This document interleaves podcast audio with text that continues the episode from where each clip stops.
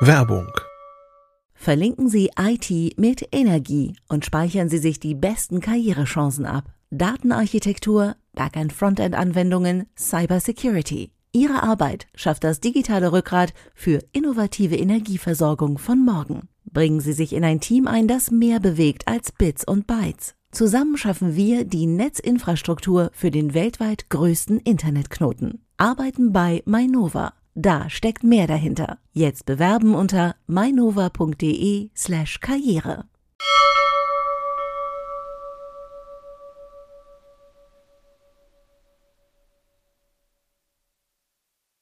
Heute in CT Uplink der optimale PC 2021. Ich habe das jetzt falsch rumgehalten. Heute in CT Uplink der optimale PC 2021. Alles, was ihr über PC bauen wissen wollt und was man da beachten muss, wenn man sich heute einen neuen PC zusammenbauen will.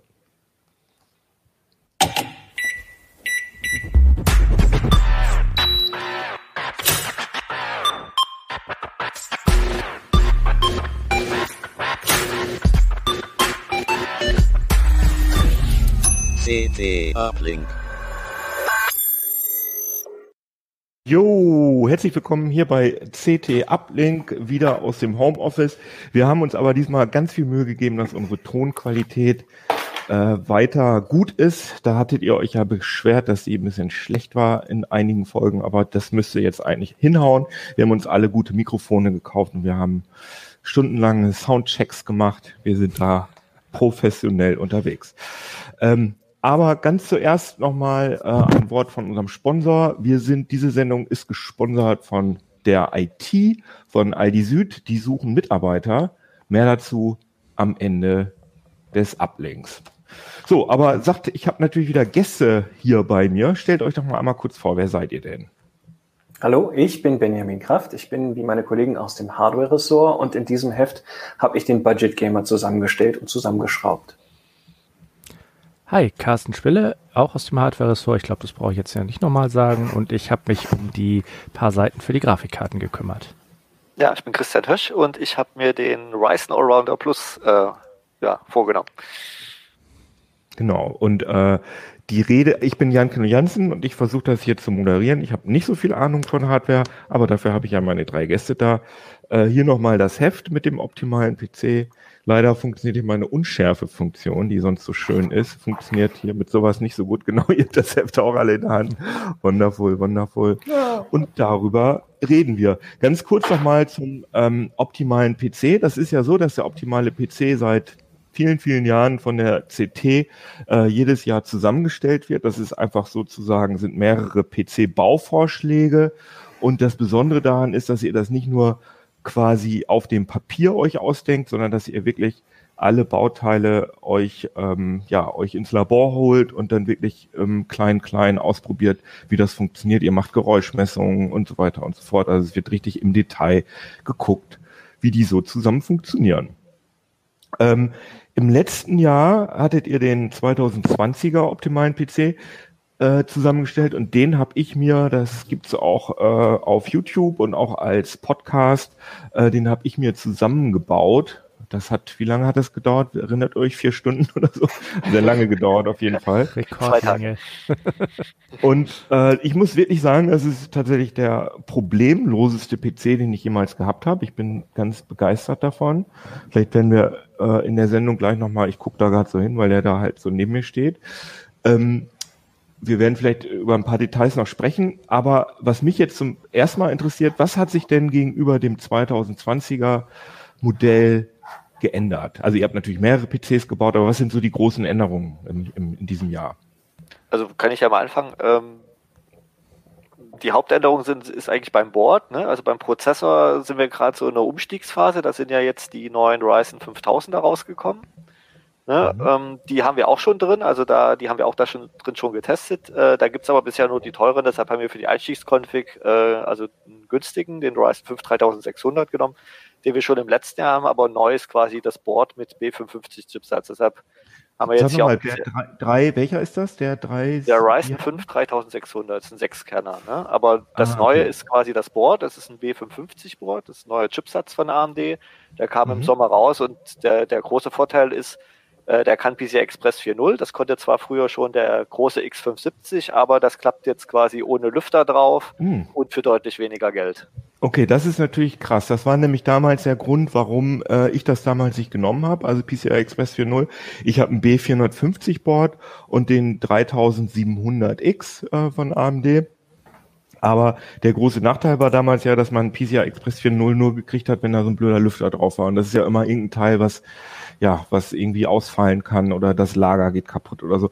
Wie, wie, warum haben die das jetzt auf, also was ist, was ist da passiert in der Technik, dass es auf einmal ohne Lüfter funktioniert? Äh, ist ein bisschen komplexer, aber ähm, die haben für den X570 das IO-Die genommen. Das IO-Die ist, also die Horizon-Prozessoren bestehen ja aus mehreren Chips im Inneren. Ne? Und das IO-Die haben sie quasi für äh, den Chipsatz genommen letztes Jahr, weil einfach, ne, da muss man nur einen Chip entwickeln, den kann man einfach Mhm. zweitverwerten. Äh, der ist natürlich nicht so super sparsam und jetzt äh, diesen Chipsatz hier, den hat äh, AMD gar nicht jetzt hundertprozentig selbst entwickelt, sondern hat das quasi, ich sag mal, in Kooperation mit Asmedia. Wie viel Mhm. Anteil da jetzt welcher Hersteller gemacht hat, das wissen wir jetzt auch nicht so genau, aber der stammt jedenfalls von Asmedia und ähm, der ist, ist natürlich ein bisschen abgespeckter, also der hat weniger Lanes und die Lanes, die äh, am, am äh, Chipsatz selbst hängen, sind auch nur äh, PCIe 3.0, aber die quasi vom Prozessor kommen, sind 4.0. Ähm, und der ist halt ein bisschen abgespeckter vom Fun Funktionsumfang, deshalb hat er ein paar Watt weniger ne? und deshalb kommt er halt ohne Lüfter aus. Aber ich meine, man will ja eh nur eine SSD da dran hängen, ne? Also man will ja, oder andere Ja, ne, die SSD nicht hängt ja sowieso laufen. am Prozessor dran. Das ist ja das Schöne bei der Ryzen-Plattform, Unterschied jetzt mal, um den Vergleich zu Intel zu ziehen. Mhm. Äh, die haben ja immer noch das Problem äh, A, PCIe 3.0. Das ist jetzt noch nicht ganz so dramatisch ne, von der Performance her, aber ähm, es gibt halt am, am Prozessor nur 16 Lanes und die gehen halt komplett eigentlich üblicherweise für die Grafikkarte drauf. Und eine SSD muss bei denen halt immer am Chipsatz angebunden sein. Und es gibt halt diesen legendären DMI-Flaschenhals, ne, dass halt die Verbindung zwischen Chipsatz und Prozessor halt nur eine PCIe X4-Verbindung ist. Und wenn man halt eine PCIe äh, X4 SSD dranhängt und dann aber noch irgendwie USB-Geräte oder Festplatten und so weiter, dann gibt's da einfach einen Engpass. Mhm, Okay. Und äh, bringt das denn was? Also PCI Express 4.0 inzwischen, also würde ich, wenn ich jetzt mein Board austauschen würde und da eine schnelle SSD dranhänge, würde ich den Unterschied merken? Nur wenn du Benchmarks machst. Also im, im subjektiv spürbar, also selbst, also also man merkt es nicht, ob da jetzt eine PCIe 4.0 oder 3.0 SSD ist. Man merkt noch nicht mal, ob eine PCIe 3.0 X2 SSD drin ist, also die nur zwei Lanes dann hat. Also das merkt man Okay. nur wirklich, wenn man von einer sehr schnellen SSD auf eine andere sehr schnelle SSD was kopiert oder so oder in, in, in Benchmarks. Ja, es gibt natürlich noch Profi-Anwendungen, also in Servern und so weiter sieht das schon wieder ein bisschen anders aus, aber es geht ja hier um Desktop-PCs und da ist es eigentlich nicht spürbar. Interessant ist das ja, ich habe gerade die, die neuen Spielkonsolen getestet. Es ist ja so, dass die neuen Spielkonsolen haben ja PCI Express 4.0 und äh, superschnelle SSDs. Das heißt, man kann ja eigentlich davon ausgehen, dass künftig das so ein Spiele-Standard wird, dass man, äh, keine Ahnung, mindestens äh, drei, vier Gigabyte äh, die Sekunde äh, schaufeln können muss. Ist das dann womöglich irgendwann relevant, dass man für zukünftige PC-Spiele äh, das braucht? Oder glaubt ihr, Das dass das noch dauert? schwer abzuschätzen, weil ähm, in der Regel ist es ja so, dass die Daten ja sowieso im RAM vorgehalten werden müssen, weil das ist einfach ähm, vom Durchsatz ist man da ja ungefähr Faktor 10 schneller als äh, wie PCI SSDs, aber das viel wichtiger ist die Latenz, die liegt nochmal erheblich äh, niedriger. Uh, Und das ist halt, wer ist ein immenser, auch ein Verwaltungsaufwand. Also beim RAM kann ja der Prozessor direkt zugreifen. Ne? Da ist ja der Speichercontroller sitzt ja in der CPU drin. Während wenn ich jetzt auf ein Storage-Gerät zugreife, ne, da muss, da ist das Betriebssystem involviert. Ne? Da ist ein Filesystem, ähm, das, das, das frisst halt unfassbar viel Latenzen. Und wenn ich jetzt halt Mhm. eben schnell Daten brauche, ne, dann will ich die nicht erst von irgendeinem Storage-Gerät holen, sondern dann sind die idealerweise im RAM oder noch besser schon im Cache der CPU drin. Okay, verstehe, also das, verstehe. es kann sein, dass das zukünftig mal Anwendungsfälle gibt, wo das spürbarer so ist, aber momentan, man muss ja auch immer sehen, die Spieleentwickler ähm, entwickeln ja nach dem, was, was die Leute haben und, und wenn man sich so anguckt, bei den Steam-Umfragen und so weiter, was da an typischer Hardware bei den Leuten drinsteckt. Klar, die meisten haben inzwischen eine SSD, aber das ist natürlich bei den allermeisten wahrscheinlich noch eine SATA-SSD. Hm, ja, okay. Ähm, die CPU, von, die, von der ihr geredet habt, das ist eine 5, wie, wie hieß das Ding? Fünf? Ryzen 5 äh, 3600, aber es geht natürlich auch schon die neuen. Ich habe jetzt hier mal den Ach, Ryzen 5, 3000, jetzt verstehe ich. Dachte Ja. 5. Ja, okay, ich habe das die Ja, ganze genau. Zeit Ich habe jetzt hier den. Ryzen 5 5600X. Das ist jetzt nicht der direkte Nachfolger, sondern das ist noch eine, ein Schritt oben drüber. Ne? Der kostet auch äh, über 300 Euro, momentan eben noch ein bisschen mehr, weil die Prozessoren sind sehr schlecht verfügbar, die neuen 5000er, weil die wurden ja gerade erst letzte Woche vorgestellt. Ähm, mhm. Aber die haben wir hier drin auch schon getestet und da haben wir auch schon den dicksten 16-Kerner da drin eingebaut, haben auch die Messwerte, also das läuft. Man muss eventuell ein BIOS-Update machen. Ähm, das ist ja immer so das Problem. Die Boards gibt es ja jetzt schon seit Sommer, aber die BIOS erst seit jetzt, sage ich mal, ein paar Wochen. Mhm. Ähm, aber das Board, was wir rausgesucht haben, da haben wir auch äh, genau darauf geachtet, eins rauszusuchen, damit halt das BIOS-Flashback. Ne? Da kann man das BIOS flashen, ohne dass ein Prozessor drin sitzt oder ein Prozessor drin sitzt drin, der noch nicht unterstützt wird. Ne? Man mhm. kann das BIOS einfach quasi, man muss nur äh, das Netzteil anschließen, USB-Stick mit der BIOS-Datei hinten dran an einen bestimmten Port, ein Knöpfchen drücken, dann dauert das ein paar Minuten und dann hat man quasi ein aktuelles BIOS drauf. Wo die dann Ganz auch kurz, drauf Ganz kurz mal, diese neuen äh, Ryzen-Prozessoren, äh, vielleicht kann Carsten äh, mal ja. kurz was dazu sagen. Was ist denn da jetzt eigentlich, also für die, die das nicht mitbekommen haben, das ist ja schon ziemlich spektakulär, äh, was da passiert ist. Kannst du das mal kurz zusammenfassen, Carsten? Ja, also so auf äh, hoher Ebene sozusagen hat AMD die äh, Compute-Chiplets überarbeitet. Also Christian hat ja vorhin schon erzählt, dass die, ähm, dass die Ryzen-Prozessoren innen drin aus verschiedenen Chips bestehen. Gibt es einmal das IO-Die und dann ein oder zwei Compute-Chiplets. Und das hat AMD für den Ryzen ähm, 5000 jetzt äh, deutlich überarbeitet. Da arbeiten jetzt acht Kerne in einer Gruppe. Vorher waren es immer zwei Gruppen. Und wenn die eine Gruppe mit der anderen Gruppe kommunizieren musste, musste das immer über das IO-Die gehen. Das kann, das entfällt jetzt alles und sie haben auch alle Zugriff auf äh, 32 MB L3 Cache. Das war vorher auch alles aufgeteilt. Also da sind intern schon einige Dinge umgestellt worden, auch bei den Ausführungseinheiten und so weiter, hat AMD dafür gesorgt, dass da einfach ein glatterer Datenfluss durch den Prozessor herrscht. Und ist das nicht das, habe ich das nicht richtig verstanden, dass das Besondere ist, dass der jetzt auch bei äh, der Single-Core-Leistung sozusagen ähm, Intel schlägt zum ersten Mal? Das war ja immer, AMD war ja immer die Domäne der, der Multicore-Geschwindigkeit ähm, und jetzt zum ersten Mal auch der schnellste Single-Core-Prozessor. Habe ich das richtig zusammengefasst? Ja, kann man so sagen. Also in eigentlich fast allen Benchmarks, die wir so gemacht haben, liegt AMD mittlerweile auch in der Single-Thread-Performance, was zum Beispiel auch für Spiele sehr wichtig ist, weil es da einen dominanten Game-Thread gibt, der mhm. den ha Hauptteil der Rechenlast trägt. Äh, da liegt AMD mittlerweile tatsächlich vor Intel, ja. Okay, und ähm, diese, dieser schnellste oder der AMD-Prozessor, der sozusagen schneller ist als alle Intel-Prozessoren, ab wann geht das, welch, wie heißt der und ab wo geht das preislich los? Also pre preislich hat Christian ja vorhin schon gesagt, es mhm. ist im Moment ein bisschen schwierig.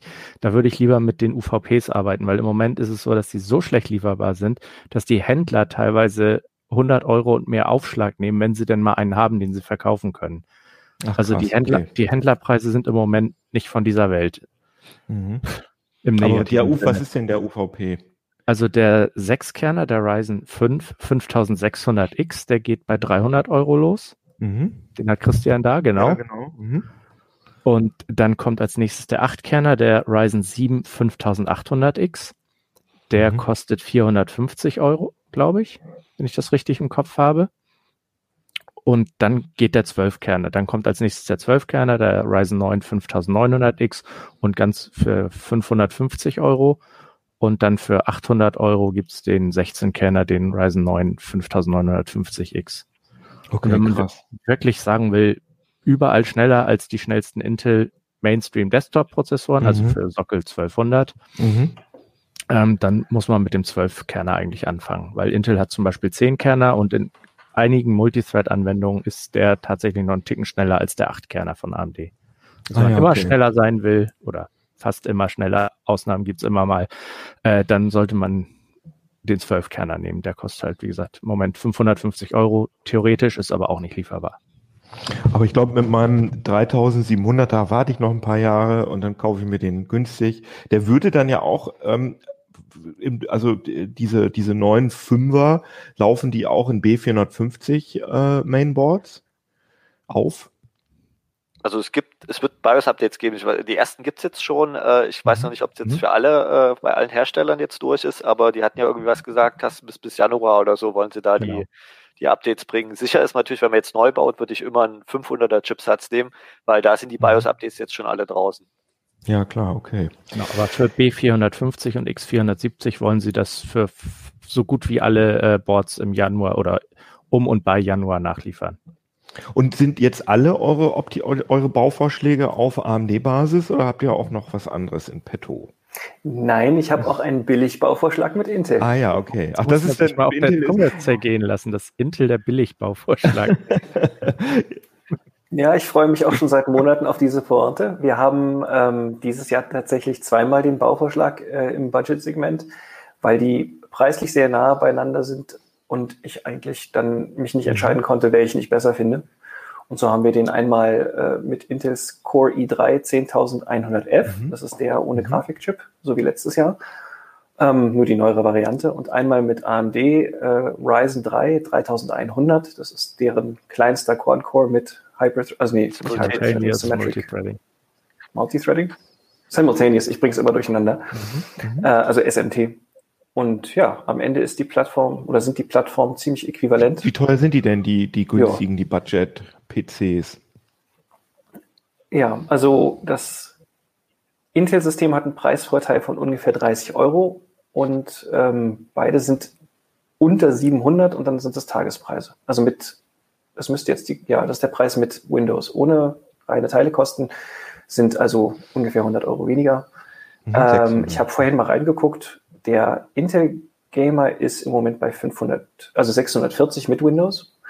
Und der AMD Gamer, da haben wir ein, äh, ein Bauteilproblem. Der geht gerade stramm auf die 700 zu, weil das RAM-Modul, was ich mir ausgesucht habe, gerade am Auslaufen ist, schlecht verfügbar ist. Und Christian hält es gerade Aber in, Christian äh, hat, die Kamera. Der hat die alle, auf, hat die alle aufgekauft. Und ja, ja. Nee, der hat den Nachfolger. Der hat es clever gemacht. Das neue Modul gibt es, ist gut verfügbar, kostet deutlich weniger ich muss die Preisliste noch anpassen und natürlich auch den Artikel und unsere Teileliste. Und dann passt auch das. Und dann sind wir auch, also ich hatte gesagt, 540 Teile kosten, dann sind wir bei 20, 30 Euro mehr für das AMD-System. Ah ja, okay. Aber du hast gerade gesagt Gamer. Das heißt also, das ist der Budget Gamer genau. PC. Da ist, also da laufen dann, ist das, sind die dann, auf einem, du hast jetzt gerade gesagt, 600 Euro reine Teile kosten. Die neuen Spielkonsolen, die neue Generation kostet so 500 Euro oder 400 Euro ohne Laufwerk. Ist das leistungsmäßig vergleichbar? Wahrscheinlich eher nicht, ne? Die sind wahrscheinlich subventioniert, die Spielkonsolen. Was, was ist denn da für eine Grafik drin in den, in genau. den? Also ähm, ich würde jetzt erstmal eine Lanze brechen für den PC, weil er eben auch eine Office-Maschine ist, du surfen kannst. Ja. Ähm, das ist eine Rundum-Maschine. Du kannst da Videos mhm. mitschneiden. Ich denke jetzt an meine Kinder, die sich natürlich dringend einen wünschen und damit äh, Videoschnitt machen wollten auf jeden Fall. Das ist gerade bei meiner mhm. Tochter das Ste Steckenpferd. Ähm, also das sollte man nicht vernachlässigen. Wobei natürlich die Spielekonsolen auch wieder ihre jeweiligen Anwendungsgebiete haben. Ähm, Grafik haben wir uns entschieden für eine Radeon RX 5500 und zwar, also XT, ist ja die im mhm. Handel, mit 8 GB Speicher. Ah ja, okay. Und die ist, ähm, wenn du das, äh, wenn, wenn du das, sorry, wenn du das jetzt mal ja. mit Nvidia vergleichst, wie, äh, wie schnell ist die? Also die entspricht in etwa einer GTX 1660 Non-Super. Mhm. Ähm, mhm. Die hatten wir auch uns überlegt, ob wir die GTX 1660 Super nehmen. Die war aber dann letztlich zu teuer, weil die erst ab 220, 230 Euro verfügbar war. Okay. Ähm, unser Ziel war es, einen Spielerechner zu bauen, der möglichst wenig kostet, ähm, aber Full HD, also Spielen in Full HD ermöglicht bei hohen Detailstufen. Okay. Ähm, und da wäre das dann, also wir haben überlegt, aber dann doch einfach das bisschen zu viel gewesen. Und was unsere Leser natürlich nicht so wissen, die Teileauswahl geschieht ja so beinahe zwei Monate, bevor das Heft im Druck geht. Wir müssen uns also mhm. relativ früh entscheiden, gucken uns die Preise an, hoffen, dass die weder groß hoch noch runter gehen ähm, und dann müssen wir uns einfach festlegen und sagen, jetzt ist das das System. Und zu dem Zeitpunkt war das die Grafikkarte mit dem besten Preis-Leistungs-Verhältnis für den Preispunkt, den wir uns oder ich mir in dem Fall gesetzt habe. Wie teuer ist nur die Grafikkarte? Die liegt so um die 200 Euro. Ah, die ja, schwankte, als ich sie ausgesucht habe, lag sie bei 185. Zwischenzeitlich war sie über 200, so Richtung 210. Da habe ich mich ein bisschen geärgert, weil das dann wirklich nicht mehr weit gewesen wäre zu 1660 super. Mhm. Aber äh, am Ende bin ich eigentlich immer noch davon überzeugt, dass das äh, wenn man jetzt nicht auf einzelne Aktionen schielt, die wir einfach nicht berücksichtigen können, die Karte ist, die man in dem Preissegment haben möchte. Die 1660 ohne Super hat nur 6 GB Speicher, ist damit ein bisschen weniger zukunftssicher, ähm, ja, hat keine Vorteile bei der Performance. Wenn man Nvidia-Fan ist und bestimmte Funktionen dort haben möchte, dann ist das auch eine gute Wahl. Da habe ich jetzt aber keine spezielle Karte rausgesucht für. Und wenn ich 4K, wenn ich einen 4K-Monitor habe und mit 4K spielen will, was äh, nehme ich dann für eine Grafikkarte? Was würdest du da im Moment empfehlen? Die teuerste, die du dir leisten kannst. ja. Ähm, also wir sind ja auch an der Stelle gerade in einem Umbruch. Das hat uns auch ein bisschen äh, unglücklich ereilt, sage ich mal, dass die ganzen neuen Grafikkarten jetzt nach unserem optimalen PC entweder rauskommen oder erst verfügbar werden. Rausgekommen sind ja mhm. schon einige. Verfügbarkeit, sagten wir ja schon, ist ein bisschen ja. schwieriger. Ähm, das sind die 3080er und die 3090er zum Beispiel von, genau, von Nvidia. Die 3080 ist ganz schwierig zu bekommen und dann auch nur zu Mondpreisen. Die 3090 hat sowieso nur Mondpreise und ist nicht wesentlich schneller. Ähm, okay. Ich würde gerne mal an Carsten übergeben, der, wie gesagt, den Grafikkartenteil gemacht hat. Ah, okay, ja. Carsten, ja. was ist deine Empfehlung, wenn man 4K will? Ja, ich hatte neulich so einen netten Leserbrief, das muss ich hier an dieser Stelle mal anbringen. Es gibt ja nicht nur High-End-Spiele, also man kann auch mit langsamen Grafikkarten in 4K spielen, allerdings natürlich nicht diese absoluten Grafikkracher dann. Minesweeper kann ich dann spielen oder so. Ja, es gibt auch noch ein paar andere Spiele, die gehen einigermaßen, die sind nicht so anspruchsvoll, aber ähm, wer wirklich äh, AAA-Titel jetzt das neue Assassin's Creed Valhalla oder den Cyberpunk 2077 oder so. Das weiß man ja noch gar nicht, ob das vor 2000 2077 überhaupt rauskommt. ja, das stimmt. Das ist jetzt das dreimal verschoben worden. Ja, hast recht. Ja. Aber sagen wir mal, wenn ich äh, Valhalla ähm, in, in 4K spielen möchte, was ja. kaufe ich mir dann im Moment?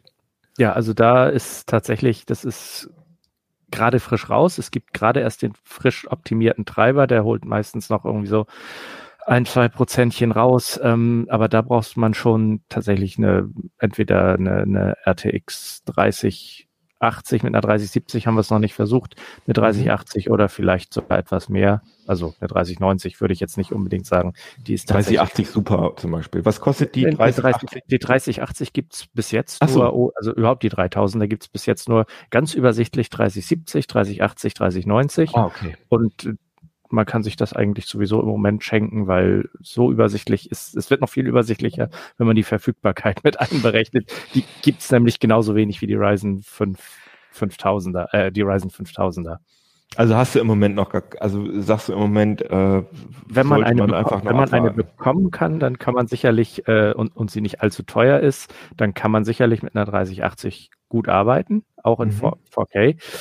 Ähm, es kommen ja auch demnächst äh, die Radeon 6800 heraus, die AMD bisher auch als 4K-tauglich anpreist und als äh, echte Konkurrenz zur, ähm, zur RTX 3080.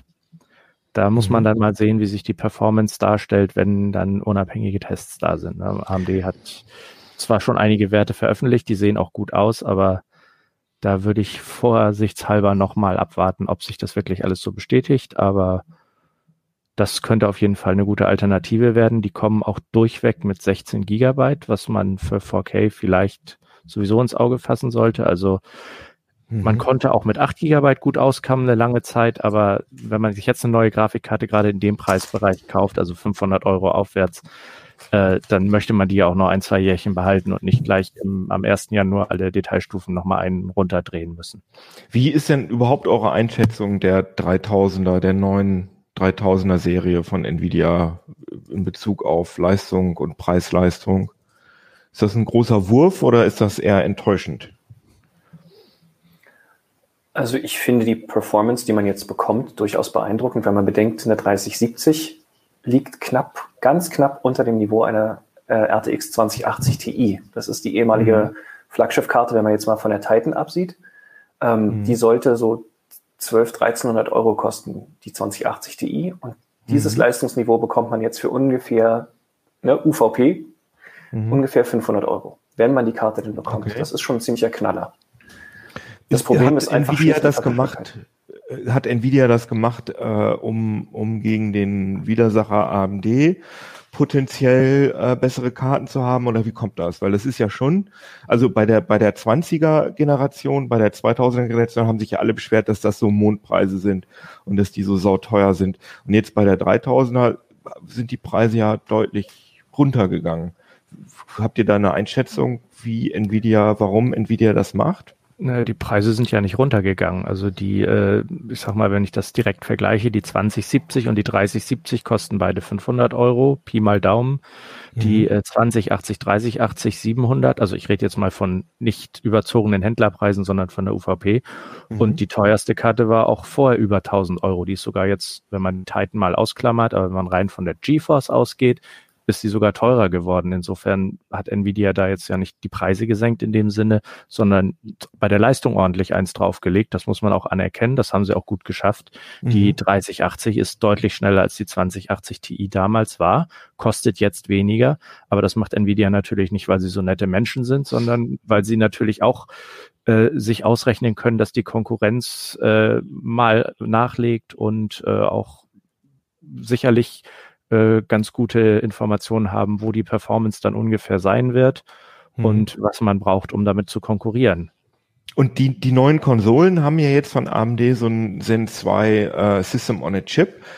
Ähm, das heißt, das ist quasi integrierte Grafik. Mhm. Ähm, das gibt es aber im PC-Bereich noch nicht zu kaufen von AMD im Moment, oder?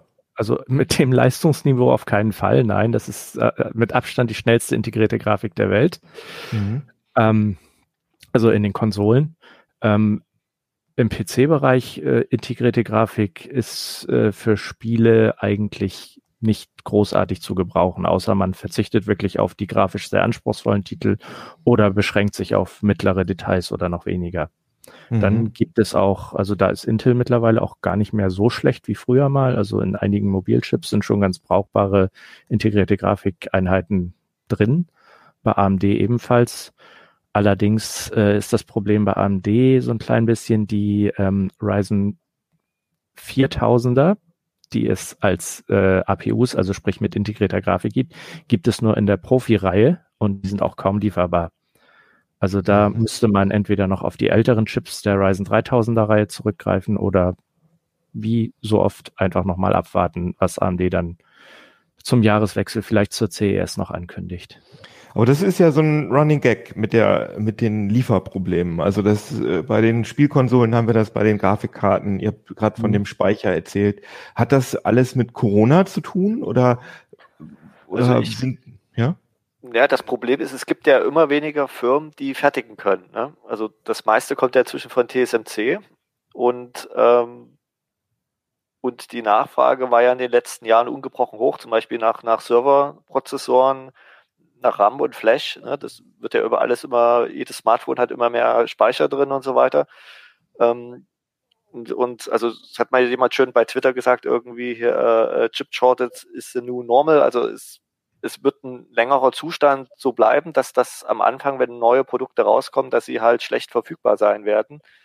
Ähm, ob, ob dann, also welche externen Faktoren dann noch welche Rolle spielen, ist halt schwer rauszufinden. Sei es jetzt Corona oder sei es diese Huawei, also China-USA-Geschichte mhm. mit, ähm, ihr dürft da nicht mehr fertigen und so weiter. Das ist halt so komplex. Ähm, also eine einzelne Ursache kann man da, glaube ich, nicht, nicht äh, rausstellen. Und es ist ja immer so, das, das war aber schon immer so, wenn jetzt ein neuer Prozess äh, gestartet wird, ne, also sieben Nanometer oder eben verbessert, äh, ich weiß jetzt nicht, wie die Grafikkarten, welchen Prozess die jetzt gerade sind, die auch, neuen GPUs. Auch sieben größtenteils. Ja. Ne, aber da, das dauert ja immer eine Weile, bis, bis quasi da die Ausbeute auch auf dem Niveau ist, dass man dann quasi in die, in die große Massenfertigung gehen mhm. kann. Ne? Für die, für die Anfangs, für die Testsamples, die jetzt die Presse kriegen oder die, die Hersteller zum, zum Ausprobieren oder, ich sag mal, die ersten Chargen, die quasi für die Early Adopter rausgehen, äh, dafür ist es dann da, aber bis dann wirklich äh, in, in, im großen äh, zigtausender Maßstab die Chips rausgehen, das, das kann auch ein paar Monate dauern oder ein paar Wochen zumindest. Okay. Ähm, wir haben ja jetzt über, über Gaming viel geredet, über Grafikkarten und so weiter, aber ihr habt ja auch äh, noch andere äh, Selbstbau-PCs in petto, nämlich für Leute, die nicht gamen wollen. Genau, Was wäre also, denn da die Empfehlung? Also dieser, wir haben ja diesen, ich der steht auch hier übrigens, ne? Also mhm, nicht wundern, was das hier für ein komischer Kasten ist, ein bisschen dunkel. Ne? Das ist der Ryzen Allrounder. Ja, das ist der Ryzen Allrounder Plus.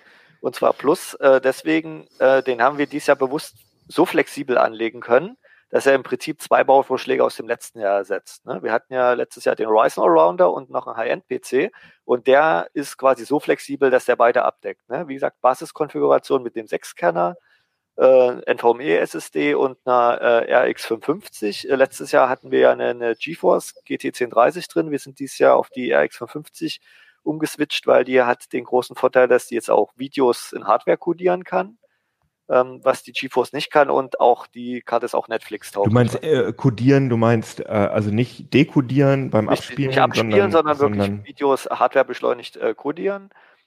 Ähm, das ist für für Streamer. Für, äh, genau.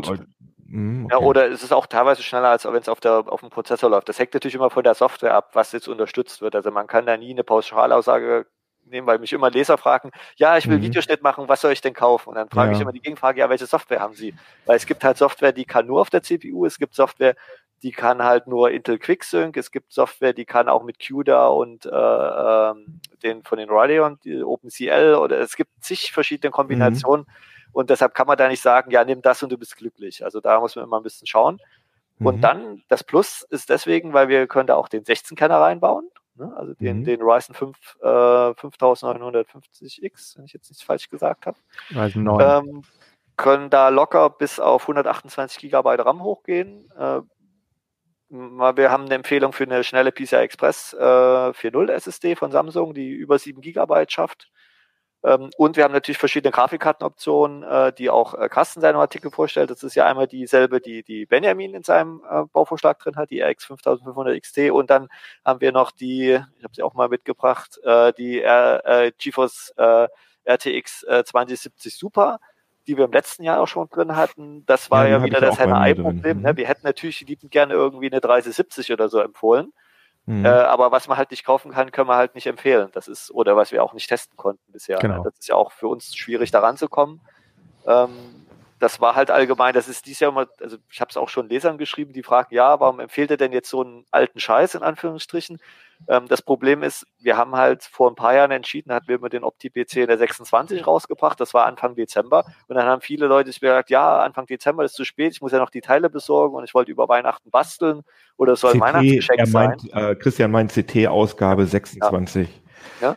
Und deshalb sind wir jetzt äh, vor zwei, drei Jahren äh, auf die CT24, ne, jetzt also jetzt Anfang November umgeswitcht. Mhm. Ähm, mhm. Und jetzt beklagen sich halt die Leute, ja, die Ryzen 5000 sind ja noch gar nicht so richtig da und ich will aber eine neue Grafikkarte haben und so weiter. Das ist halt immer das Problem für uns. Ne? Und wie, wie Benjamin auch schon vor uns gesagt hat, wir fangen ja wirklich zwei Monate vorher an mit, mit Auswählen und Testen. Und zum Beispiel, das ist, glaube ich, das dritte Board, was wir ne, dann im Endeffekt, was es erst geworden ist. Ne? Also mhm mussten so viel rumprobieren. Wir hatten drei verschiedene Gehäuse rumprobiert, verschiedene Konfigurationen. Also es ist auch nicht so, dass wir da einfach nur irgendwie eine Liste uns zusammenklicken, äh, auf Bestellen drücken, irgendwas zusammenbasteln. Nach zwei Tagen ist das fertig. Also da sind wirklich äh, äh, mehrere Leute Tage, Wochen lang beschäftigt mit Messungen und Ausprobieren, Umbauen.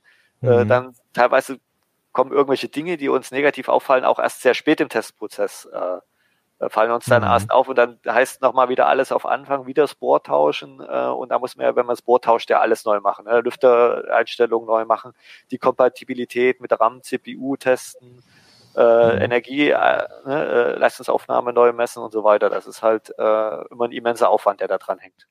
Ähm, was ist denn das für ein Board? Magst du das sagen oder wollen, sollen die Leute das Heft kaufen? Es ist ein Gigabyte-Board, das kann ich sagen, haben wir ja genommen. Ja. Ne? Ähm, also uns, wie gesagt, das ist wir haben eigentlich wenig Präferenzen jetzt, es muss jetzt der Hersteller sein oder so. Ne? Mhm. Wir gucken halt, was passt. Es ist halt immer, es gibt auch immer viele Leute, die sagen, ja, zum Beispiel bei dem Board jetzt, wir haben ja zum Beispiel kein USB-C an dem Rechner dran. Ne? Hätten wir gern gehabt. Aber das ist halt immer das Problem, es, es gibt halt nicht irgendwie das perfekte Board. Ne? Das eine, das hat vielleicht USB-C und WLAN, aber dann ist da die Lüfterregelung wieder schlecht und das nächste, das hat vielleicht äh, äh, alles dabei, dann ist aber die Leistungsaufnahme äh, schlecht oder es gibt ist irgendwie inkompatibel. Mhm. Ne? Und, und ähm, wir haben halt ein paar Vorgaben gehabt. Ne? Wir wollten halt nicht über 150 Euro beim Board gehen. Ne? Ähm, wir wollten halt einen 2,5 Gigabit Ethernet-Chip drauf haben, weil das einfach jetzt äh, langsam zeitgemäß wird, weil ja auch gibt ja schon Internetanschlüsse, die äh, ein Gigabit äh, über Glasfaser mhm. haben. Ne? Äh, und dann halt noch ein paar andere äh, Features äh, und dadurch schränkt sich das halt ein. Wenn man natürlich sagt, Geld spielt keine Rolle, wir nehmen 200 Euro Board, dann wäre es kein Problem gewesen. Ne, aber wie, heißt halt, denn, wie heißt denn das Board genau? Das, das ist, glaube ich, das, oh Gott, äh, B55. Soll ich mal gucken? Auch, äh, das äh, Gigabyte Aorus B550 Elite ist das, glaube ich. Ich gucke mir das gerade. Ich versuche das gerade jetzt. Ja, müsste der Teilliste stehen. Ab Seite 20. Ja, ah ja, genau. Gigabyte B550 Aorus Elite für genau. 135 Euro.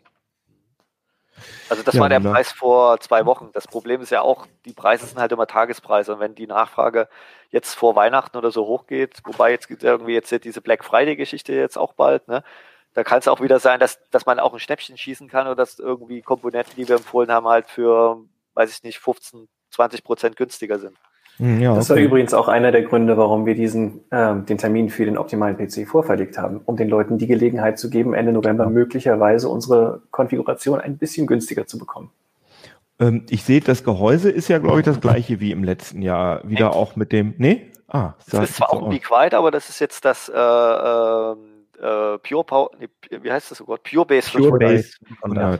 Genau, das ist also es ist, es ist ja sehr ähnlich, es ist ein bisschen kompakter sogar, äh, mhm. äh, weil es keine fünfeinviertel Schächte mehr hat. Ne? Das ist ah, ja. dadurch ist es in der Tiefe ein bisschen äh, äh, äh, weniger, was auch einen Vorteil hat, weil es gibt regelmäßig Leute, die sagen, ich will das aber in meine Schrankwand irgendwie rein oder meinen Schreibtisch unten reinpacken mhm. und da soll das nicht so weit rausstehen.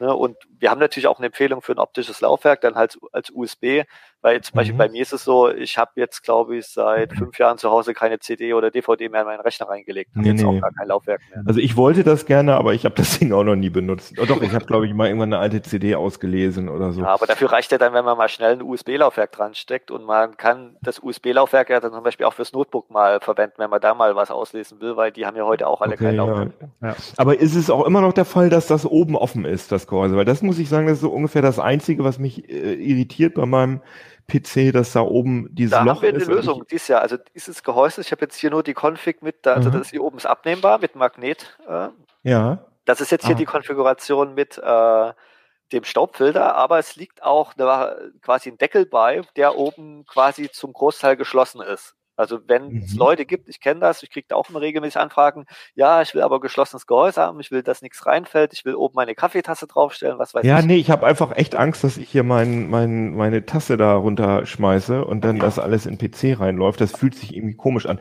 Was ich jetzt gemacht habe, das ist wahrscheinlich total falsch, aber man kann ja dieses, ähm, diesen Gehäusedeckel, man kann den ja so hoch gebockt sozusagen installieren und so habe ich das jetzt gerade laufen. Nee, das ist auch okay, aber bei ja. dem ist halt der große Vorteil, dass es halt so eine Magnetmatte ne, und mhm. es gibt halt auch noch so ein geschlossenes, sag ich mal, Plastikteil, was dann halt nicht so durchsichtig ist, sondern halt geschlossen. Mhm. Das liegt da auch bei, also muss da nichts extra kaufen und man kann sich das dann nach, je nachdem, wer, wie man es machen will, einfach äh, ja, das passende Teil drauflegen. Also da hat man eine gewisse Flexibilität.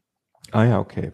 Was ist denn, äh, wenn ich jetzt gar nicht diesen ganzen Schnickschnack brauche, sondern wenn ich einfach nur ein Büro-PC haben will, der möglichst günstig, möglichst leise, aber natürlich auch beim Surfen und so weiter möglichst schnell ist. Habt ihr da auch was im Angebot oder nimmt man ja. da auch den Allrounder?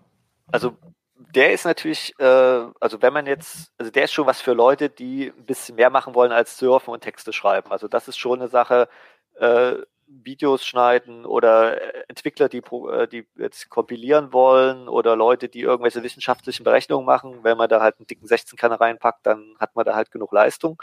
Wenn man jetzt wirklich sagt, ich, mir reicht eine reine Surfstation, wo ich mal vielleicht ein paar Bilder, Urlaubsbilder bearbeite und mal vielleicht ab und zu mal ein Video irgendwie so zusammenschneide, äh, dann haben wir da in dem Kaufberatungsartikel, der ist äh, vorne drin, also wir machen nicht nur die Bauvorschläge, sondern sagen auch, wenn du selber wirklich sagen willst, CT, äh, die können das gar nicht, ich will selber irgendwie was bauen, da haben wir da auch eine Beratung drin.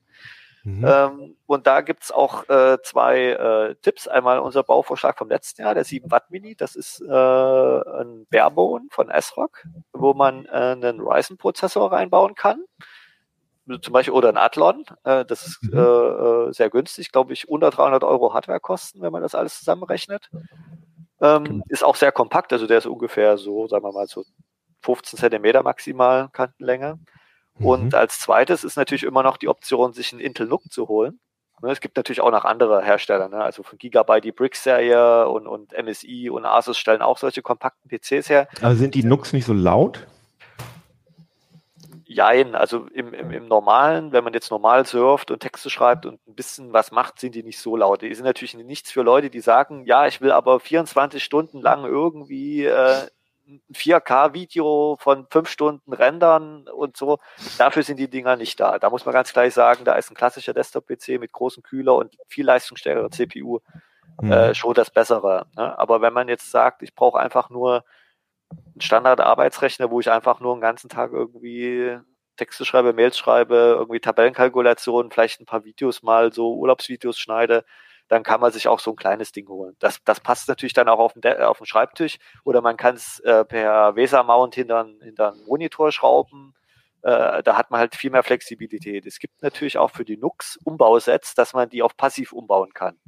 Ne? Also lüfterlos. Mhm. Genau, da hatten wir, glaube ich, letztes Jahr auch einen Artikel drin, hatte ich da drin. Ähm, da gibt es zum Beispiel von Akasa, die machen da immer relativ schicke Gehäuse aus Aluminium, mhm. wo man das dann umbauen kann, kostet natürlich dann auch wieder ein bisschen Geld. Ne? Also so ein NUC kostet, glaube ich, so in, mit Core i5, glaube ich, so um 300, 350 Euro oder 250, mhm. glaube ich, mindestens. Dann muss man noch RAM und SSD dazu rechnen. Das geht ja inzwischen. Das ist ja alles billig geworden. Aber das Gehäuse kostet dann auch nochmal so 130 Euro.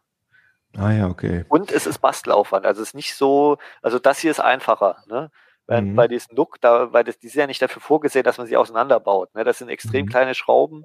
Äh, das, der, der, der Prozessor, das ist der Mobilprozessor in den Nux, ist halt offen ohne Heatspreader.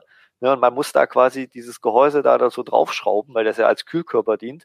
Und das ist halt alles empfindlich. Ne? Ich weiß nicht, die, die äh, Leute wie wir, die schon ein bisschen älter sind, kennst. Ne? Früher, die Prozessoren hatten ja früher keine Heatspreader.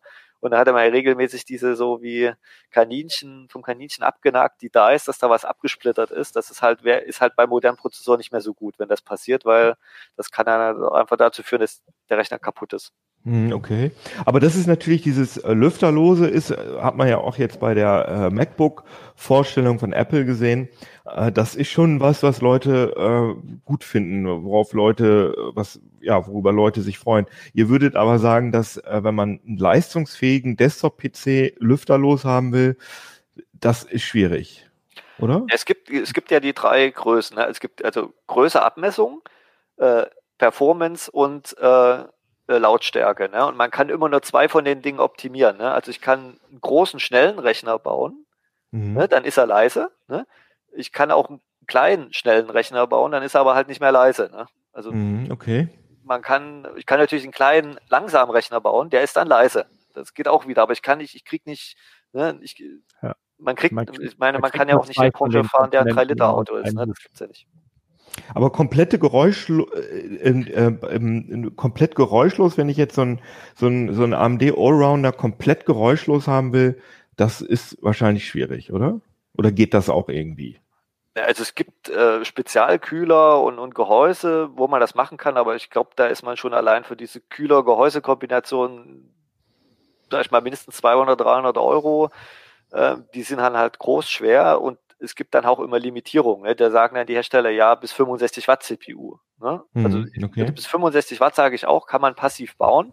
Aber jetzt sage ich mal so ein 16-Kerner mit real haben die ja 145 Watt oder so und dann noch eine Grafikkarte mit 300 Watt. Wie will man das passiv kühlen? Also, also ja, stimmt, stimmt. Also klar. kann man technisch ist es möglich, aber dann hat man halt irgendwie so einen drei Kubikmeter großen Alukühlkörper dran. Ich weiß ja auch nicht, ob jeder da den Platz im Wohnzimmer für hat. Ja, stimmt schon. Ja, verstehe, verstehe. Okay, aber äh, die ganzen anderen, also äh, eine eine letzte Frage habe ich jetzt noch mal ganz aktuell mit dieser mit dieser äh, mit den neuen MacBooks von Apple ähm, ARM, die neue M1, äh, der neue M1 SoC von Apple. Was glaubt ihr, wann äh, wird sich das auch in der in der Windows-Welt irgendwann niederschlagen oder wird was würdet ihr sagen, bleibt Windows immer x86? Werdet, wird 2022 der optimale PC, wird es da einen ARM-PC geben oder was ist da eure Prognose? Wenn ich kurz ganz schnell was vorweg schicken darf, Apple hat natürlich die einzigartige, äh, einzigartige Position, die haben die Hardware, die haben die Hardwareentwicklung, sie haben das Betriebssystem, sie haben ganz viele eigene Programme, die sie ausliefern in einer Hand. Mhm. Die können ihre eigenen Chips stricken, das Betriebssystem darauf hindengeln, ähm, sogar die Grafikeinheit. Das kann Microsoft als nicht Hardware-Hersteller, wenn man jetzt mal von den Surface Notebooks mhm. absieht, einfach gar nicht leisten. Die versuchen ja auch irgendwas mit ARM zu machen, immer mal, aber es ist ein bisschen halbherzig, es ist ein bisschen schwierig, die Entwickler einzufangen und zu überreden, ähm, macht mal ein bisschen mehr ARM. Äh, die Performance von dem, was wir gesehen haben, war bis jetzt auch echt nicht berauschend. Äh, das heißt, Microsoft an der Stelle mit Apple zu vergleichen, das hm, okay. geht eigentlich überhaupt gar nicht von dem Punkt schon her.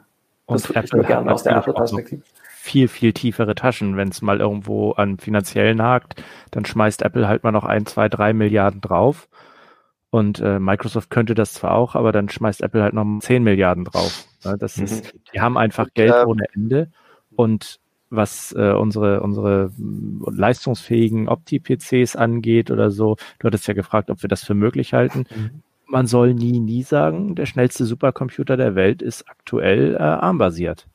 Mhm, okay. Also das kann man auch mal im Hinterkopf behalten. Also ARM heißt was, nicht unbedingt langsam. Für, was sind das für Prozessoren? Sind das irgendwelche Custom-Dinger oder was? Die sind schon sehr speziell angepasst, ja. Und es sind halt vor allen Dingen auch sehr, sehr viele. Ja, das muss man auch sagen.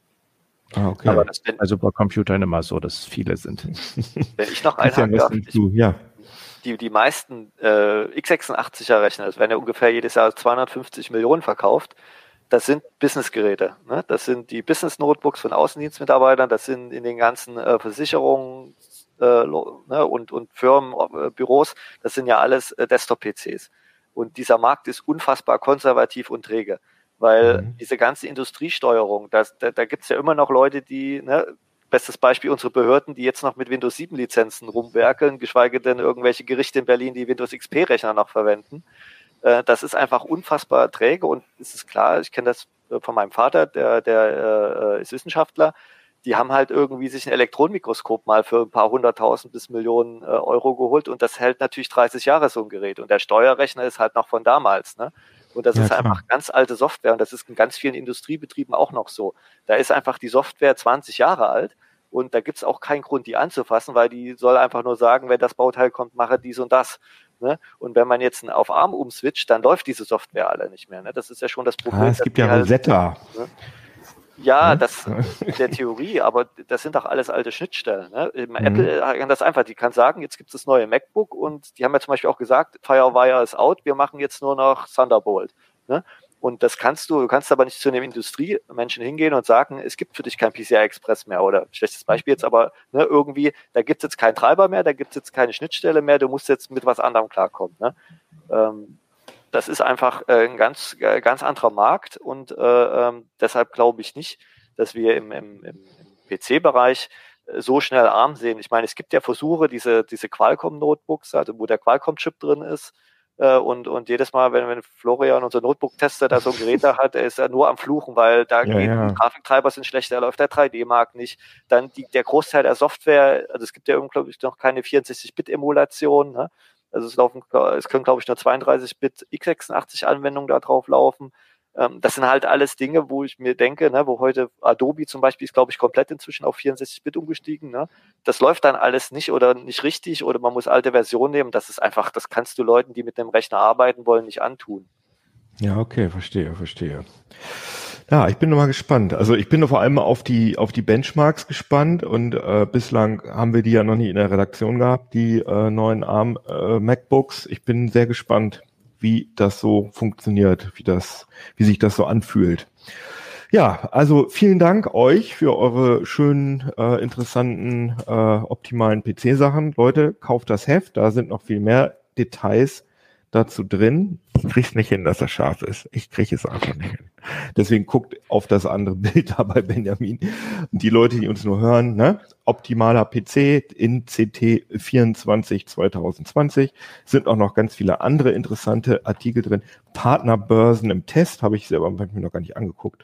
Die Tricks von Parship, Elite-Partner Lemon, Swan und eDarling, Betrug mit Bitcoin-Wallets, Rettungsdienste angreifbar, CT deckt fatale Sicherheitslücke auf und äh, erster Blick auf die PlayStation 5, iPad 8 und iPad R4 im Test. Also eine bunte Tüte.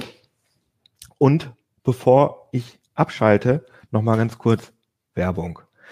Habe ich am Anfang schon gesagt, wir sind gesponsert von äh, Aldi Süd beziehungsweise von ja, beziehungsweise von der IT bei Aldi Süd. Die suchen die haben ganz viele Jobs in der IT zu vergeben. Die wollen nämlich ihre äh, internationalen Projekte fit für die Zukunft machen. Und da gibt es ganz viele offene Stellen. Und äh, gesucht werden Leute, die Lust haben, die IT eines der größten Einzelhandelsunternehmen der Welt von individual auf Standardsoftware umzustellen. Äh, international, ganz interessant, ich weiß gar nicht, ob ihr das wusstet, Aldi Süd hat auch die ganzen Aldi-Filialen in den USA. Da gibt es fast 2000 Stück, soweit ich da informiert bin. Und äh, das wird alles äh, von der Zentrale in Mülheim gemacht, die ganze Technik, die ganze IT. Und da würdet ihr dann arbeiten. Bei Aldi Süd. Genau. Vielen Dank fürs Zuhören und Zuschauen. Wenn ihr Fragen und äh, Fragen habt oder meckern wollt oder irgendwelchen anderen Input habt, dann schreibt uns gerne an äh, uplink.ct.de, wenn ihr Fragen an unsere Hardware-Experten habt, wenn ihr Vorschläge habt für Sendungen, da freuen wir uns immer drüber. Und dann wünsche ich euch einen wundersch ein wunderschönes Wochenende, eine wunderschöne Woche und viel Spaß beim Basteln, falls ihr euch den optimalen PC zusammenbaut. Tschüss. Tschüss.